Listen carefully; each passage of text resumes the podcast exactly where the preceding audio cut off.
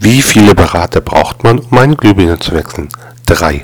Einer wechselt die Glühbirne, einer um den Prozess zu dokumentieren und einer, den trainiert, dem dokumentierten Prozess zu folgen.